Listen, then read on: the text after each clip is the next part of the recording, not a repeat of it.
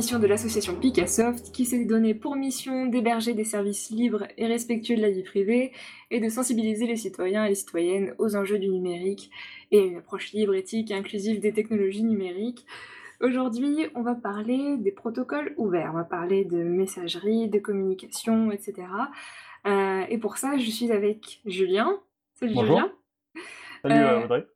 Alors, euh, Julien, tu vas nous parler euh, plus précisément justement de, des notions de, protocole, des clients. Déjà, on peut se demander, bon, avec quelle application on communique aujourd'hui euh, sur, euh, sur le web, sur nos, téléphones, etc. Quel est le modèle des applications qu'on utilise actuellement?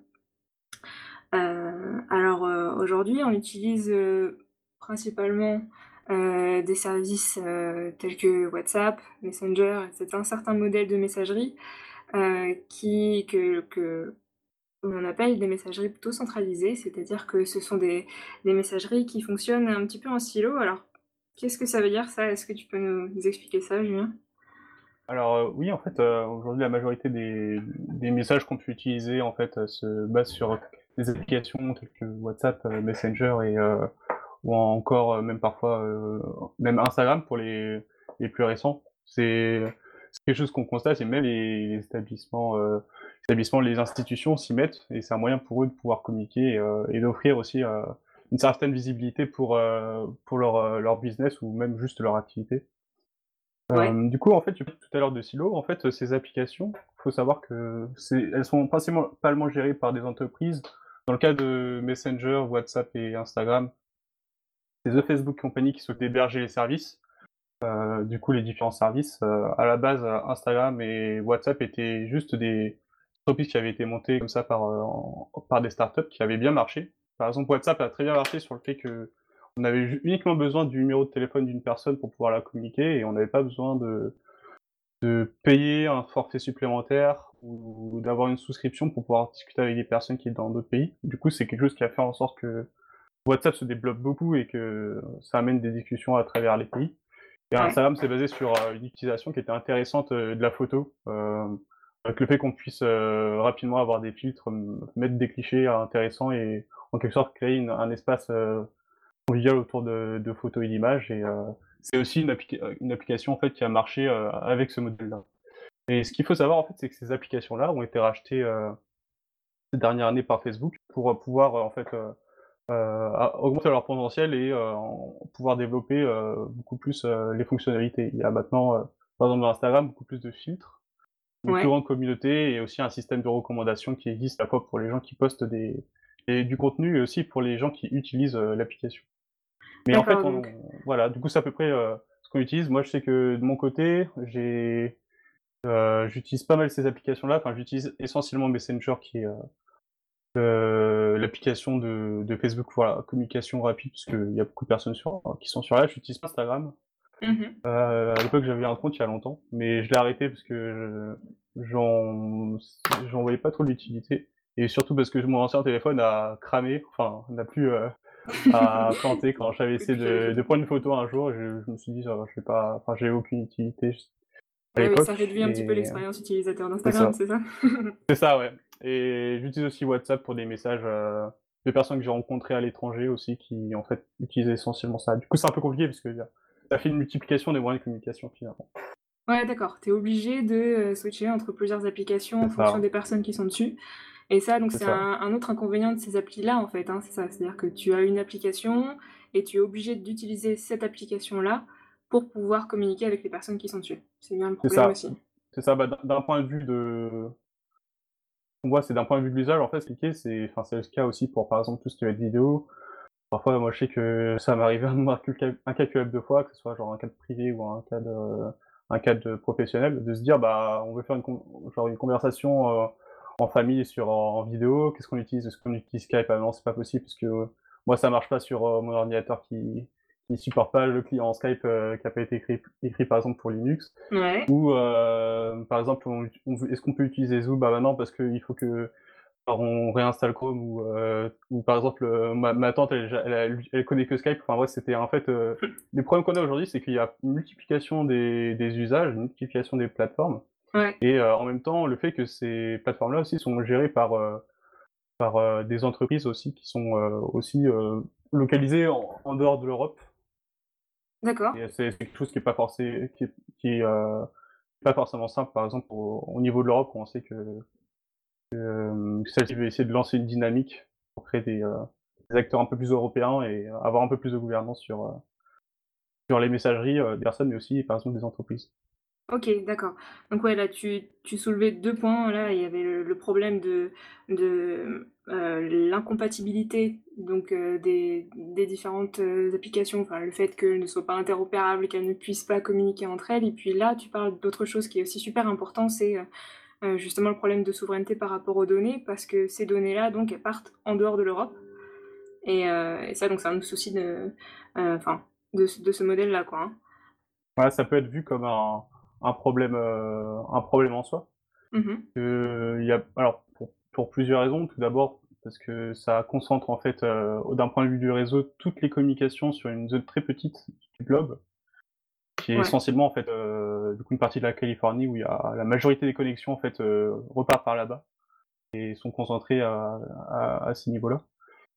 Ça, c'est, ça peut être une première raison. Une autre raison qui est un peu plus, euh, un peu plus importante, c'est au niveau de la, de la gouvernementalité, tout ça, de la souveraineté. Finalement, euh, on, on, a plein de messages qui sont sur des serveurs euh, de personnes. Ça peut être des messages. on a vu par exemple avec l'affaire Griveaux des trucs très intimes qui n'ont pas le de sortir de d'un certain cadre, qui en fait, voilà, qui dans, en fait dorment sur des serveurs qui sont à des, à des milliers de kilomètres de chez nous et peut-être de manière mmh dupliquée. On ne sait pas comment c'est stocké.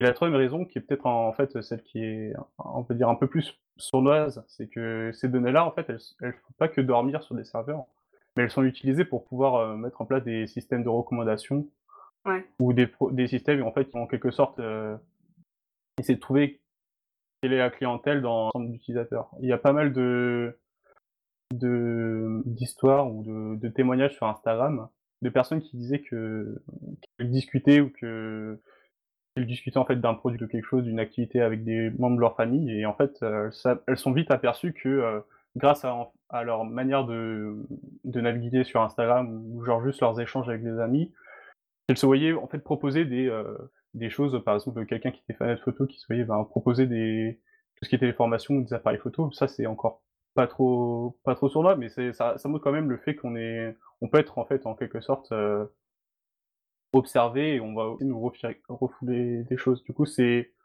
quelque chose, en fait, euh, une approche un peu plus euh, éthique qu'on a sur, la, sur l'outil, c'est-à-dire est-ce que finalement euh, c'est un modèle économique où, base, en fait, on ne paye pas, c'est-à-dire qu'on rejoint le service parce que c'est un service intéressant, mais la contrepartie, c'est que nos données sont hébergées d'une façon dont on ne connaît pas, sur des serveurs distants, et sont utilisées en fait à des fins économiques et et c'est aussi, le, du coup, le gros enjeu de euh, l'utilisation de euh, ces, outils-là. Ouais, ouais, ouais, tout à fait. Et oui, oui, parce que ce que tu expliques là, c'est vrai que c'est lorsque on va installer ces applications-là on est obligé, pour pouvoir les utiliser, de, leur donner certaines autorisations. Des fois, on regarde vraiment vite fait, on fait pas gaffe. Et euh, dans ces autorisations-là, il y a par exemple, notamment ouais, pour, pour Instagram, l'autorisation d'utiliser le micro, de prendre des photos, d'accéder à, justement à toute la galerie du téléphone, etc. Et avec, euh, enfin, par le de ces, de ces autorisations-là, comme on ne sait pas quel est le code, comment fonctionnent euh, ces applis, euh, on ne peut pas maîtriser ce qui est vraiment fait de ces autorisations, et donc, comme tu l'expliques, ça donne des trucs où finalement euh, les utilisateurs sont complètement bah ouais, surveillés, et puis que c'est utilisé à des fins, pour l'instant, commerciales, à des fins publicitaires, mais, mais c'est un vrai souci. Donc, à la fin, en fait, ouais, quelle est, la place donnée au choix de l'utilisateur, à ce que peut vraiment savoir l'utilisateur de l'application? Ça, c'est un vrai problème. Donc, enfin bon, en tout cas, on peut se poser la question. Donc, euh, donc ça, c'est un certain modèle euh, de, de, de, messagerie, d'outils qui peut nous permettre de, communiquer en ligne. Est-ce qu'il en existe d'autres? Est-ce qu'il existe des alternatives, donc d'autres infrastructures, d'autres modèles pour communiquer qui ne soient pas justement des applications fermées avec un serveur centralisé qui concentre tous les messages, etc., à l'autre bout du monde Voilà. Est-ce qu'il existe d'autres modèles? Et alors, après avoir fait un peu ce constat un peu triste, Euh, l'idée c'est pas de repartir amoureuse de se dire je vais plus jamais utiliser ça et je vais m'enfermer dans une cave. L'idée c'est pas de faire ça. L'idée c'est un peu plus comprendre les usages qu'on peut avoir euh, de ces technologies-là et surtout les usages en fait qui sont faits de nos données. Alors après, en fait, ce qui est un peu fondamental à comprendre, c'est pas forcément se dire je vais plus utiliser cette application-là ou euh, quelle est la bonne application à utiliser, quel est le nouveau truc à utiliser. Par exemple, on entendait parler de de Telegram, il y a vraiment plein de gens qui sont, qui sont lancés sur ça. Mmh Mais ce qu'il faut savoir, c'est que Telegram, bon, ça se propose comme, euh, par exemple, une, euh, une solution aussi euh, de communication chiffrée, de messagerie, mais il y a des, des parties qui sont ouvertes et d'autres parties un peu plus obscures de, de cette application-là.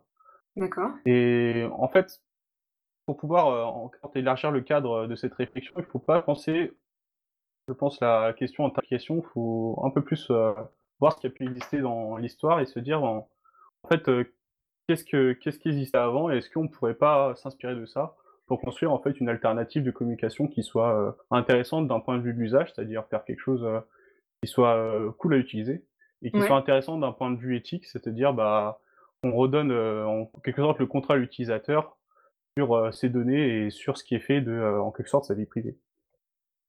Du coup, en fait, c'est un...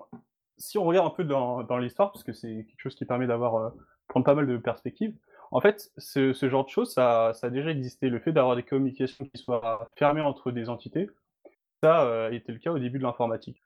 Quand on prend en fait le- les emails à la base, c'était quelque chose qui était, euh, maintenant tout le monde utilise les emails, c'était quelque chose qui était euh, fermé. C'est-à-dire qu'il y avait quelques personnes qui s'étaient mis d'accord sur un protocole qui était fermé et euh, voilà, en fait, il y a une façon de communiquer par les emails. D'accord. Ouais, Et Julien, euh, excuse-moi, juste que tu parles de protocole. Qu'est-ce que c'est un protocole? voilà, on va y venir en fait.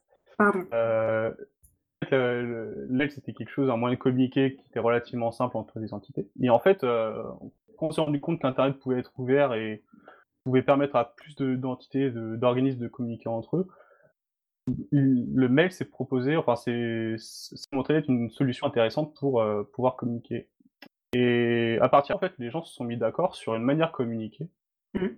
entre, en- du coup, entre euh, mani- juste une manière de communiquer pour que euh, ces entités puissent garder leur indépendance, leur souveraineté, et puissent se mettre en fait d'accord sur juste un moyen de pouvoir euh, se passer des informations. Du coup, c'est là que en fait, on parle de protocole, c'est-à-dire que plutôt que voir une application de bout en bout, j'envoie un message, hop, euh, c'est quelqu'un qui s'occupe de traiter mon message. Ici, par exemple, WhatsApp euh, qui traite mon message, qui l'envoie à ma grand-mère, à ma tante, à, à ma petite amie. Mhm. Par exemple, ça va être, euh, on va dire, une manière ouverte de se mettre d'accord sur comment est-ce qu'on envoie les messages.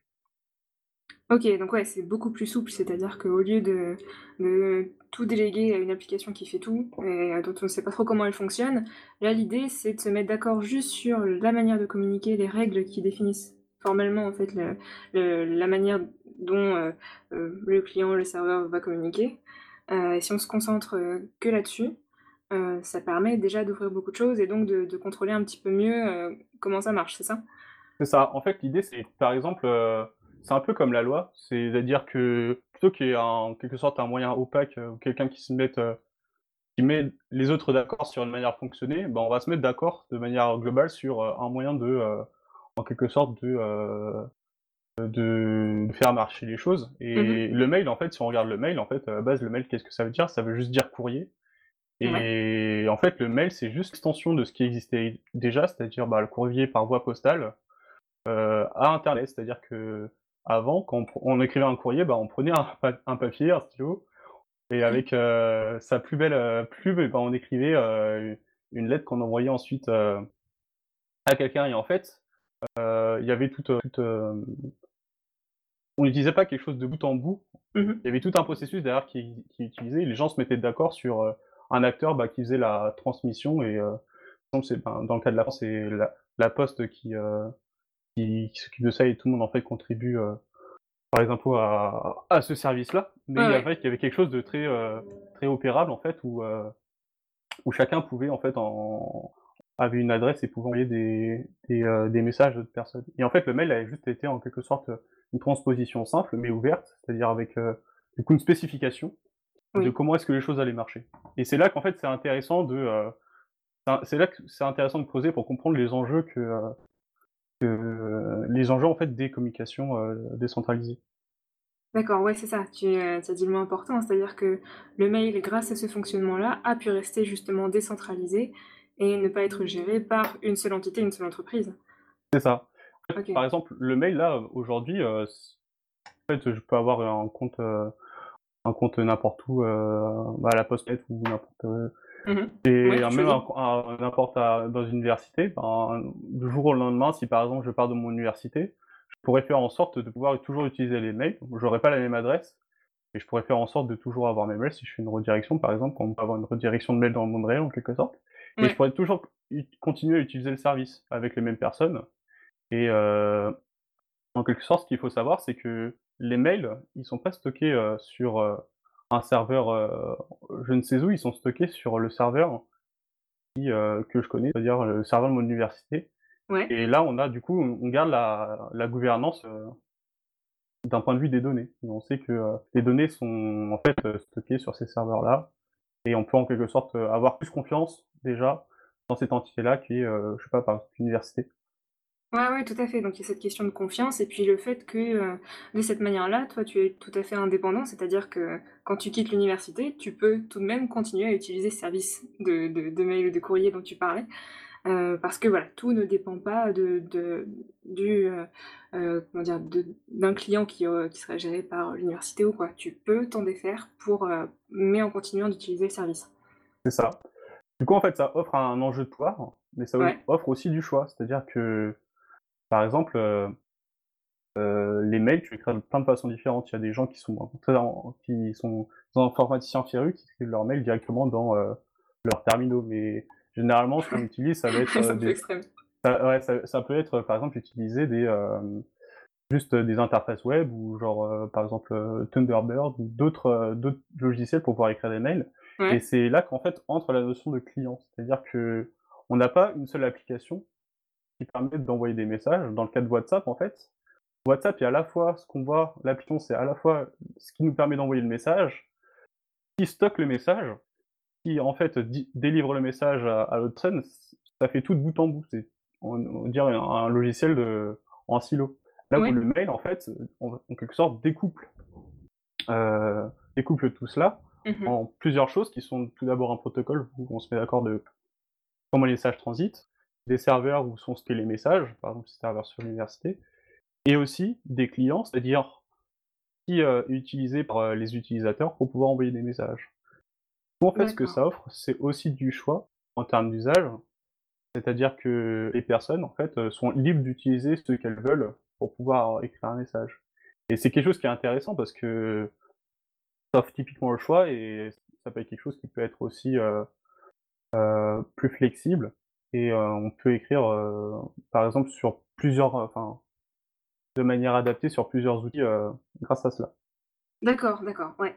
Heu et donc ça, le fait de pouvoir, heu, de pouvoir après, heu, utiliser le client que l'on veut et puis même, peut-être créer ou adapter un autre client selon, le besoin que l'on a précisément, si on a les certaines, compétences justement nécessaires pour ça, cette liberté-là, donc j'imagine, pour pouvoir vraiment la mettre en place, il faut que, heu, le protocole soit tout à fait ouvert, accessible à tout le monde et donc là, tu fais le lien aussi avec, hem, les logiciels libres et puis les les formats ouverts.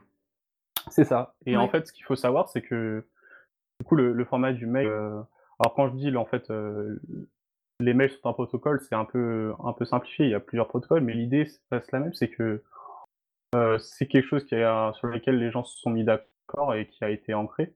Mmh mh. C'est quelque chose qui permet, en fait, que l'on puisse, modifier, en fait, l'existant et l'adapter pour faire en sorte de correspondre à de nouveaux usages, faire en sorte que ça soit techniquement plus, heu, robuste.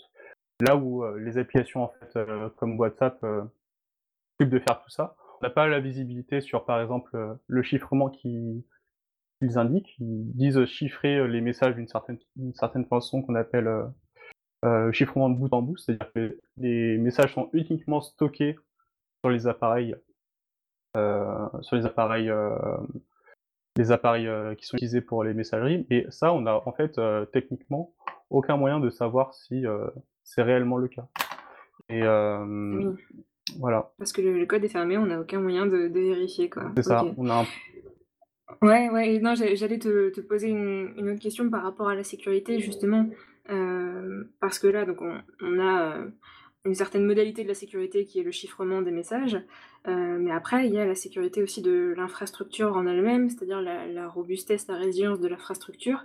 Ça, on peut pas le vérifier du tout pour, heu, une application comme, heu, WhatsApp justement et puis comme c'est un service très centralisé, c'est, c'est pas top quoi au niveau de justement de la robustesse des serveurs, enfin, je sais pas comment c'est fait mais mais c'est un petit peu l'idée. Alors que quand tu as, justement un un service décentralisé, là par contre tu as, heu, sans parler même de chiffrement, tu as dans l'infrastructure, heu, hem, un un modèle qui est en soi déjà plus plus solide quoi.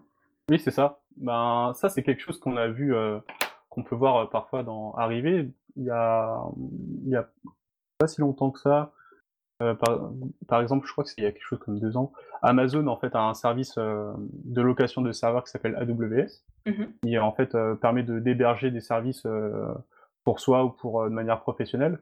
Et il y avait eu un problème technique sur, heu, sur l'infrastructure qui avait mis, heu, je crois, un tiers des sites web en en maintenance, enfin, en maintenance forcée, Mmh. fait, heu, ça marchait plus. Et heu, du coup, ça avait en entraîné pas mal de problèmes pour pour beaucoup de gens, en juste pour communiquer ou pour continuer à faire, ce qu'ils devaient faire. Et ça ça juste, en fait, a été un gros, shutdown d'une partie du web pendant un bon moment.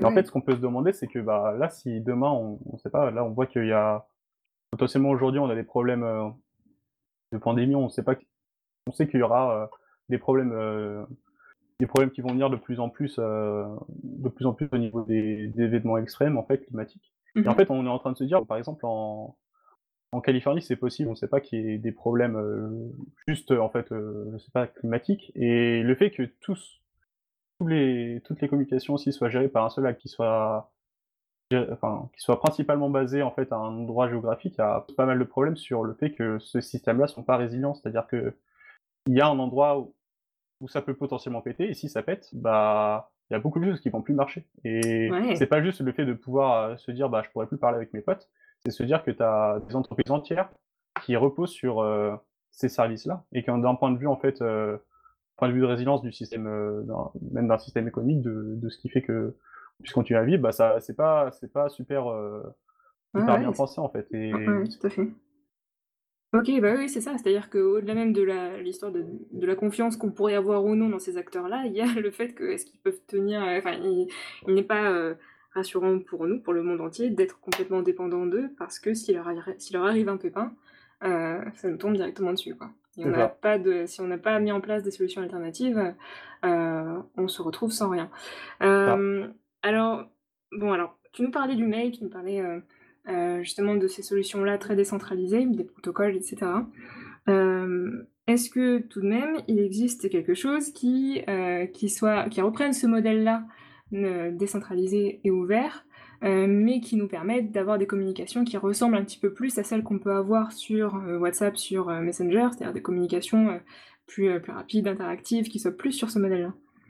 Oui, oui, oui, bien sûr. En fait, le l'idée, c'est se c'est pas de se dire: «Bah, en fait, on va abandonner maintenant WhatsApp, heu, Messenger, ce qui existe pour repasser au mail», parce que c'est quelque chose, heu, ça va pas être, heu, super, enfin, super pratique pour pouvoir juste s'envoyer des messages entre potes, rapidement.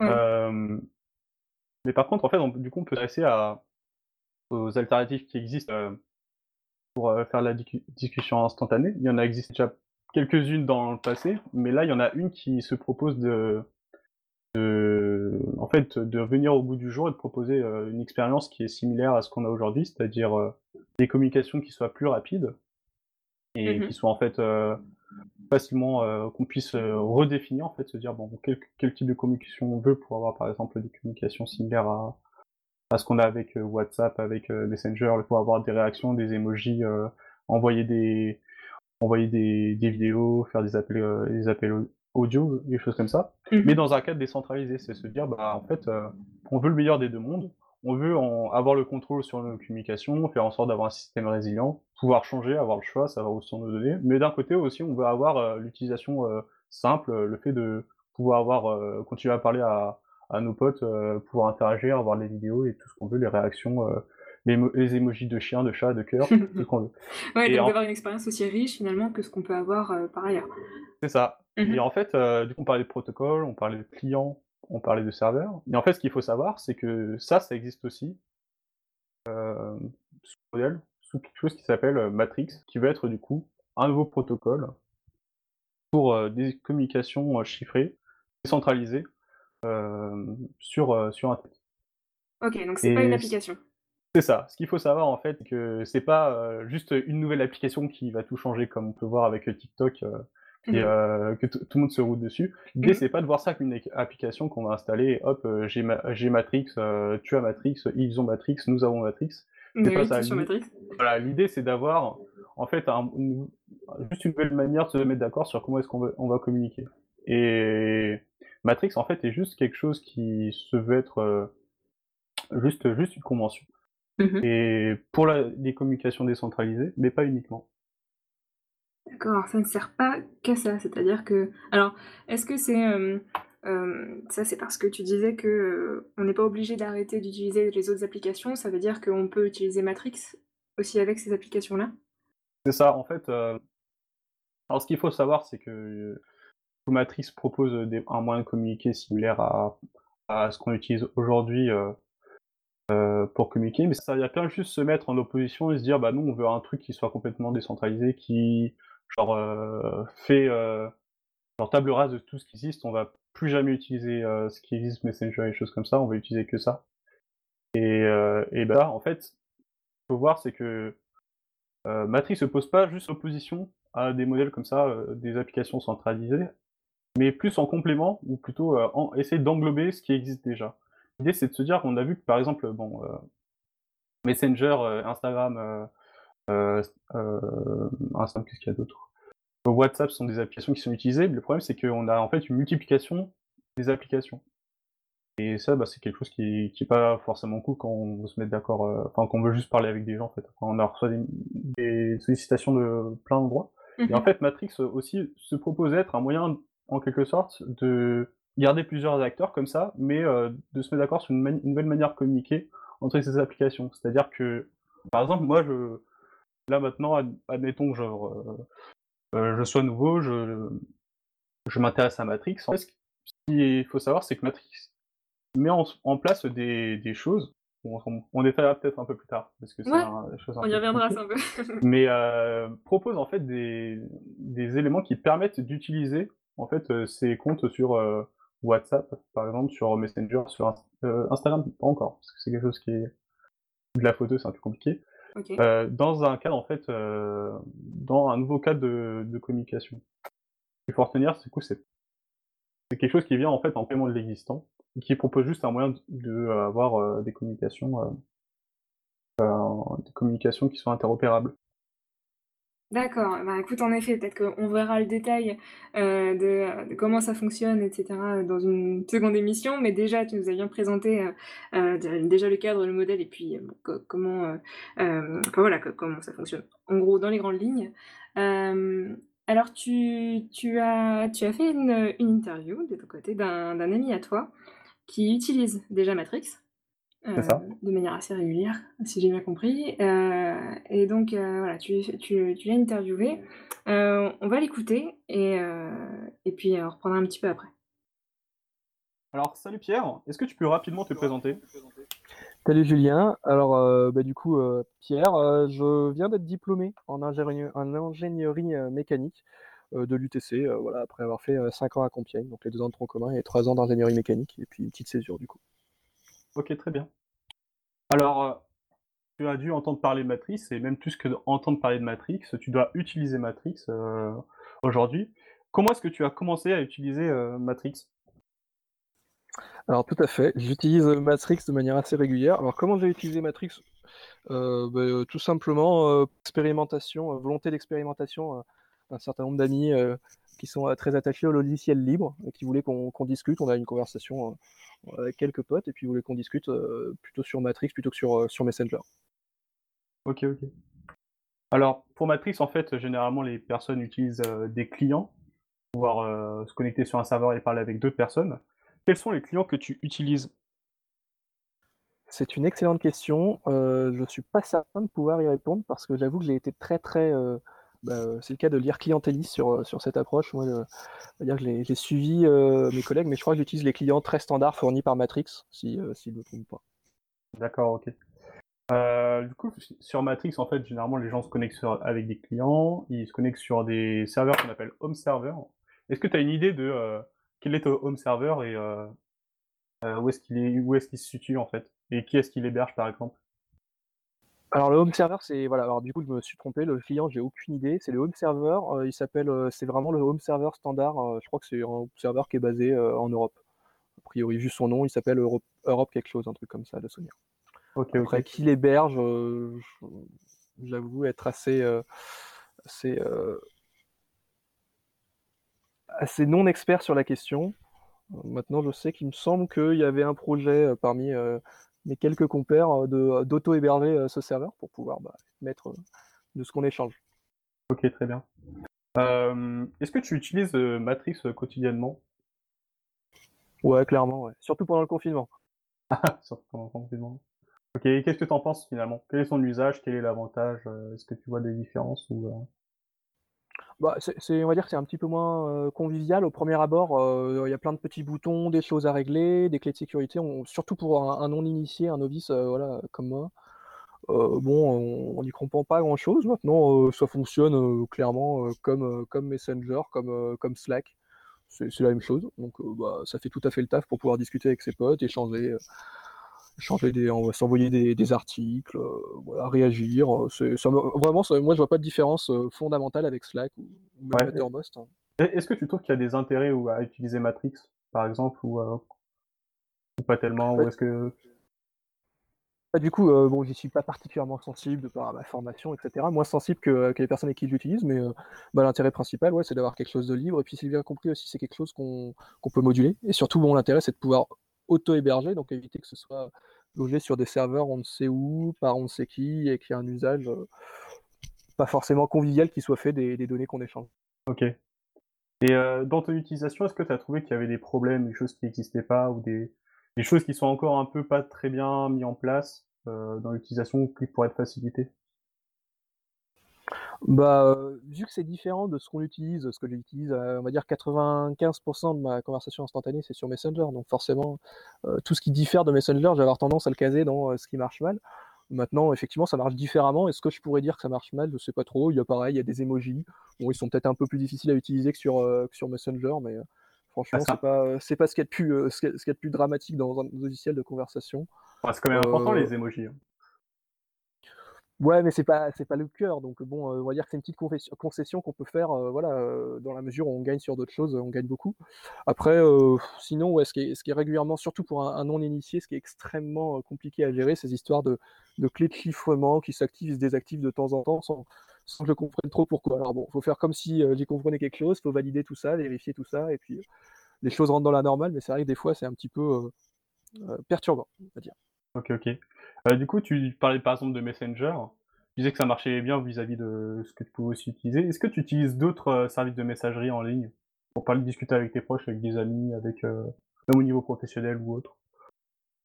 Heu, dans les faits, j'ai utilisé un petit peu Skype, heu, en entreprise, pendant mon TN10, heu, sinon, de manière extrêmement occasionnelle, un tout petit peu sur Mattermost, mais bon, vu que je suis en train de sortir de UTC, je vais être moins amené à m'en servir. Non, concrètement, c'est Messenger et Riot, du coup. D'accord, d'accord. Oui, puisque l'UTC héberge sa propre euh, instance Mastermost, qui s'appelle euh, en fait euh, team.mastermost.com, sur lequel on peut se connecter. Très bien. Est-ce que, euh, par exemple, euh, tu que ce serait, euh, ce serait intéressant d'avoir une solution qui permettrait en fait de pouvoir utiliser différents services de messagerie? On parlait du coup de, par exemple, de Skype, on parlait de, de Mattermost, on parlait de Messenger, on peut aussi parler de WhatsApp ou autre, avec en fait finalement une, un client, c'est-à-dire une interface particulière. Ah bah, clairement, ça simplifierait la vie de tout le monde. D'ailleurs, heu, tu as parlé de WhatsApp, effectivement, je l'avais oublié, j'utilise régulièrement WhatsApp, alors quasiment quotidiennement aussi. Heu, oui, oui, forcément, ça serait intéressant parce qu'il y a quand même un large étalement des, des logiciels, des, euh, sites internet de, de messagerie. Euh, je sais que moi je suis un peu rétrograde, je n'utilise pas Instagram, mais euh, j'ai beaucoup d'amis euh, outre-Atlantique qui utilisent également euh, Snapchat pour euh, converser entre eux. Enfin, au final, on est entre guillemets, si on veut pouvoir discuter avec tout le monde, avec l'interface qui va bien à chaque personne, quasiment à chaque génération, il faudra avoir un compte sur chaque réseau social. Et par exemple, est-ce que tu penses que ce serait intéressant d'avoir un système qui soit interopérable? C'est-à-dire qu'on puisse envoyer des messages à la fois à des proches qui sont sur WhatsApp et à des amis qu'on a rencontrés, par exemple aux États-Unis sur Instagram? Bah, c'est clair que ça, ça, les choses sur, ça, ça, simplifierait, ouais, ça c'est clair. Ok, ok. Est-ce que tu savais en fait que aussi Matrix avait l'idée de justement mettre en place un système qui soit interopérable et ouvert pour que les différents types de, de messagerie puissent être compatibles ensemble? Absolument pas. comme, je l'ai dit, je suis un grand novice. J'ai suivi, j'ai bien compris pourquoi mes amis ont, voulu s'installer sur ce Matrix, ce que je trouve au demeurant tout à fait vertueux. Mais j'avoue que voilà, je l'aurais pas fait moi-même. Donc, et puis voilà, je suis pas trop dans ce monde-là. Je suis, je suis vraiment novice, donc c'est vrai que j'avais pas tout connaissance de ça. Ok, ok. est-ce que, est que tu m'entends encore là? Parce que je crois que ça va peut-être couper. Je t'entends parfaitement. Ok, très bien. Ok, ok. Et puis une petite dernière question. Est-ce que tu penses que Matrix a de l'avenir ou est-ce que tu penses que ça peut être une solution que... qui sera intéressante, une solution Genre, euh, je sais pas, on, on parle de décentralisation, on parle d'avoir plus de contrôle, de mieux comprendre aussi les systèmes. Est-ce que tu penses que Matrix ce serait quelque chose pour pouvoir, euh, qui sera un début pour pouvoir euh, comprendre cela bah, ça c'est clair que tous les aspects de logiciel libre, les choses qu'on fait un petit peu soi-même, etc. Il y a clairement un avenir là-dessus. Maintenant, ce que je vois, c'est que la plupart des logiciels de messagerie qu'on a sont rattachés à des réseaux sociaux, etc. Donc les gens y vont entre guillemets, ils utilisent la messagerie, mais c'est pas forcément le service premier qu'ils vont chercher, à exception peut-être euh, de WhatsApp et Skype. Et encore Skype, on va plutôt chercher la visio. Euh, du coup, euh, est-ce que les gens seraient prêts à tout switcher sur Matrix? Dans les faits, je pense que ça demande beaucoup, beaucoup d'éducation et qu'il y a beaucoup de gens, notamment dans la jeune génération, qui n'ont pas grand-chose à faire de ces données personnelles, qui finalement l'acceptent comme étant la contrepartie d'un service gratuit et, de qualité qu'on peut avoir sur Instagram, avoir plein de filtres, etc. Être connecté au bout du monde instantanément. maintenant, oui, ça, a clairement un avenir, c'est évident. Après, est-ce que les gens vont l'utiliser? Ça, pour moi, c'est un autre problème. et c'est plus, ça, ça, relève d'un ouais, problème de, sensibilité, finalement, des publics utilisateurs de messagerie instantanée. Ok, très bien. Eh ben, merci pour ton, ton intervention. Merci pour ton avis. Je t'en prie, avec plaisir. Et puis, euh, bah, à plus tard sur Matrix, du coup. À plus tard sur Matrix. Pierre termine euh, sur euh, la question que tu lui poses par rapport à l'avenir de, Matrix hein, et quel sera notre futur sur les, outils de, communication. Alors, bah, toi, qu'est-ce que tu en penses? Est-ce que Matrix est le futur? Ah bah ça, c'est la grande question, la grande question qu'on pose à toutes les alternatives de ce qui peut déjà exister. du coup, c'est une bonne question. Là, en, en l'état des choses, je dirais que peu de gens vont utiliser Matrix, mais en fait, ce qu'on voit par exemple avec la crise qu'on vit aujourd'hui, c'est que bah il y a plein de systèmes qu'on a toujours utilisés, qui ont marché jusqu'à là. On est rentré dans un truc tellement complexe que en fait, euh, les choses aussi essentielles que une capacité de, se déplacer en fait sont juste maintenant euh, annulées par euh, tout ce qui se passe. Du coup, de plus en plus, on va peut-être devoir construire des systèmes qui soient résilients, qui puissent bah, être moins performants peut-être, moins dans l'idée toujours avancer vers un progrès toujours plus rapide, mais peut-être un truc qui soit euh, résistant en quelque sorte à, la panne, mmh euh, qui soit résistant à l'imprévu. Et pour ce qui est des communications, c'est quelque chose qui est relativement important parce que c'est quelque chose un peu d'essentiel euh, dans, dans, dans, notre vie de tous les jours. Et dans ce cadre-là, en fait, on pourrait dire bah, Matrix, c'est une, quelque chose qui vient prendre l'existant pour pouvoir, pour ce qui est des communications aujourd'hui, et qui offre un cadre un peu plus décentralisé qui permet potentiellement d'avoir cette résilience, en fait, qui, doit être nécessaire. Et j'ai envie de dire, en quelque sorte, le, futur verra de ce qu'on en fera, mais c'est euh, la, solution, en quelque sorte, euh, qui sera adaptée aux enjeux de demain. Ouais, tout à fait. Ok, et puis à chacun de, choisir finalement. Donc, euh, très bien. Et eh ben, on verra ça dans une deuxième émission. On verra euh, si, si vous décidez de choisir Matrix ou pas. On entrera un petit peu plus dans les détails de, de l'historique de Matrix, de son fonctionnement technique et puis de sa prise en main finalement. Euh, donc on verra ça dans une deuxième émission. Euh, mais pour aujourd'hui, euh, Julien, tu veux lancer le quiz? Oui, c'est ça. Alors rapidement, pour faire un, retour sur ce qu'on a vu aujourd'hui, on a parlé des applications messagerie qui existent aujourd'hui, de WhatsApp, de Messenger, d'Instagram, vous les connaissez tous, de leur modèle, de ce qu'elles permettent, et aussi des problèmes qui peuvent se poser, tant au niveau de, de la, la, souveraineté en fait des personnes que d'un point de vue technique en fait de la résilience. On a vu qu'en fait, euh, il existait des choses qui s'appellent les protocoles. C'est un moyen de se mettre d'accord sur euh, comment est-ce qu'on communique ensemble et euh, quels sont les outils en fait qu'on peut avoir en place et quels sont les choix en fait qui sont de nos utilisateurs de l'utilisation de ces outils. Et on a parlé de Matrix qui veut être un nouveau protocole qui inclut les communications qu'on utilise aujourd'hui dans un cadre qui est plus général, qui est celui de la décentralisation des communications. Et du coup, le quiz de cette émission, que permet un protocole en fait finalement. Alors les quatre propositions euh, sont réponse A, l'utilisation de Matrix, réponse B, l'interopérabilité de services proposés, réponse C, plus de sécurité, et la dernière réponse, la réponse D, des propositions d'amélioration des moyens de communication. Ok, eh ben, écoute, on laisse un petit temps de réflexion. Pour ça, on va se faire une petite pause musicale et on va écouter aujourd'hui Crazy de Anodira et c'est sous licence CCBSA.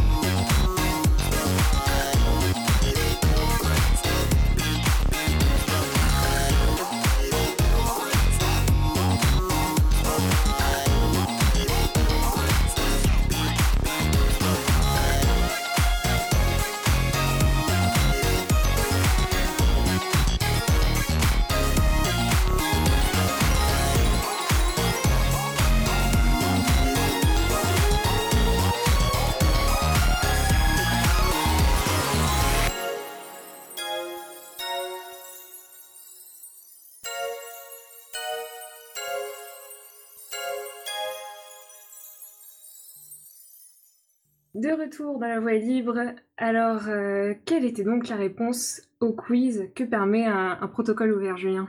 Alors sur les quatre propositions qui, je le répète, étaient l'utilisation de Matrix, l'interopérabilité des services proposés, plus de sécurité et des propositions d'amélioration, en fait ce sont les trois dernières propositions qui euh, sont vraies. C'est-à-dire qu'on peut avoir euh, une interopérabilité des services, plus de sécurité et des propositions d'amélioration du protocole existant. Voilà, voilà. Eh bah super, bah écoute, on verra ça, on verra le détail de tout ça dans une seconde émission. Donc, en attendant, on peut au moins vous donner un lien. Donc, c'est le lien matrix.org pour commencer à aller voir un petit peu comment ça marche. Euh, et puis voilà, bah écoute, Julien, on se retrouve, euh, on se retrouve une prochaine fois. Oui, à la Merci prochaine beaucoup. fois, ouais. Salut, Julien. Salut. Salut.